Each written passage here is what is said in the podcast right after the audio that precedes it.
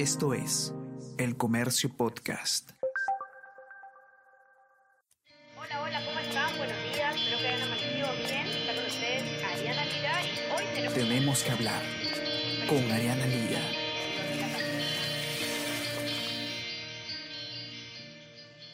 Hola a todos, ¿qué tal? ¿Cómo están? Espero que estén comenzando su día de manera excelente. Soy Ariana Lira y hoy tenemos que hablar sobre requisitos para ingresar al país desde el extranjero, porque eh, en los últimos días ha habido mucha confusión, ¿no? Eh, ¿Necesitan las personas que ingresan al Perú vacunación completa?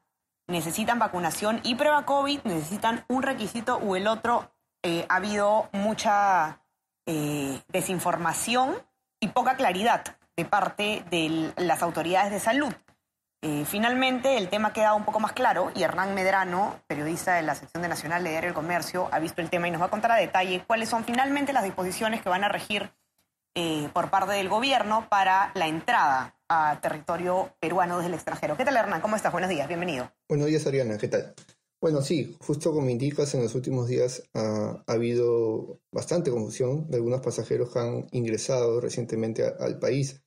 Em, esto viene desde el día viernes, donde el, eh, en lo que el gobierno publicó un decreto supremo ah, haciendo referencia a, la ampliación del estado de emergencia, del periodo de estado de emergencia, y en un parrafito chico eh, menciona que ahora el ingreso de pasajeros al territorio peruano eh, tendría como requisito obligatorio tanto la vacunación de los pasajeros en los países de, procedencia, tendrían que presentar su carnet de vacunación y también eh, la prueba molecular negativa, ¿no? conocida como PCR. Esto generó, eh, no, no, hubo más en el decreto supremo, esto generó bastante confusión porque esta norma empezaría a regir, empezó a regir el día lunes ¿no? de esta semana. Eh, con poco tiempo para que los pasajeros pudieran informarse adecuadamente.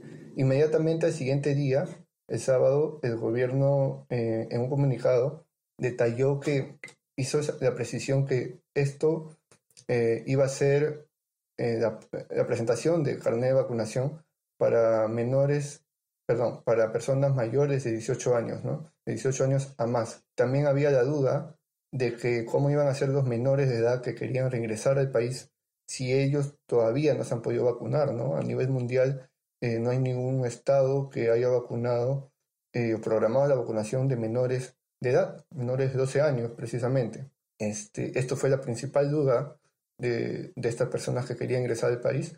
Eh, el gobierno precisó que no, que, que, la, que, la, exigencia de carnet de vacunación iba a ser para las mayores de 18 años, pero también tendrían que presentar su eh, prueba molecular negativa o denominada PCR. Em, esto hasta ese momento se había aclarado. Al día siguiente, en otro comunicado, este, porque todavía existía una confusión, eh, el, MINSA aclara que ya no va a ser eh, obligatorio estos requisitos, sino solamente el de la prueba molecular con resultado negativo. ¿no? eso sí, esta prueba tendría que tener resultado con 72 horas eh, anterior a, la presentación del resultado, ¿no? tres días antes. Eh, y que en la presentación del carnet de vacunación eh, tenía un carácter opcional, ¿no? Si es que el pasajero no, lo, precisaba así, no es obligatorio. estos tres comunicados ha sido de una manera prácticamente simultánea, una tras otra, eh, y esto es lo que ha generado confusión, ¿no? tomando en cuenta que estas medidas rigen desde el lunes. Entonces los pasajeros se han ido enterando prácticamente sobre la marcha. Eh, y lo que sí hay que precisar es que lo que sigue en pie es la presentación de la declaración jurada, ¿no? Este documento donde el pasajero tiene que llenar algunos datos eh, que se le solicita referentes a, a, su estado de salud, etc.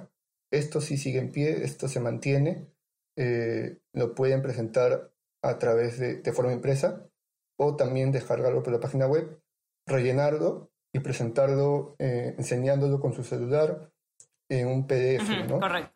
Eh, eso, esos son los requisitos. repito, solo es necesario presentar la prueba molecular negativa con resultado negativo y la presentación del carnet de vacunación completo es opcional. Ya no es obligatorio, esto ya ha quedado precisado así por el MINSA y esta es la última actualización que hicieron eh, eh, público, ¿no? Perfecto, clarísimo. Entonces, no es obligatorio presentar un carnet de vacunación completa para ingresar al Perú.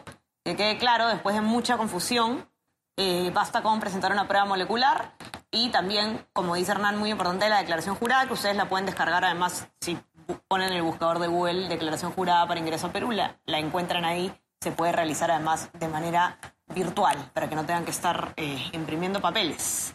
Así que nada, para los que quieran ver con detalle la nota la pueden encontrar en nuestra web, elcomercio.p, también en nuestra versión impresa, los que tienen acceso. Y eh, no se olviden de suscribirse a nuestras plataformas. Estamos en Spotify y en Apple Podcasts para que puedan escuchar todos nuestros podcasts. Y también si quieren recibir lo mejor de nuestro contenido a lo largo del día, no se olviden de suscribirse a nuestro WhatsApp, El Comercio Te Informa. Hernán, te agradezco muchísimo por estar acá. A ti, Ariana, muchas gracias. Que tengas un excelente día y ustedes también ya saben a seguir cuidándose. Estamos conversando. Chao, chao.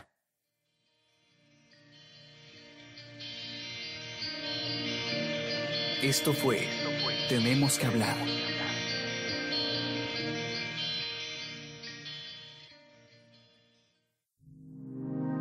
El Comercio Podcast.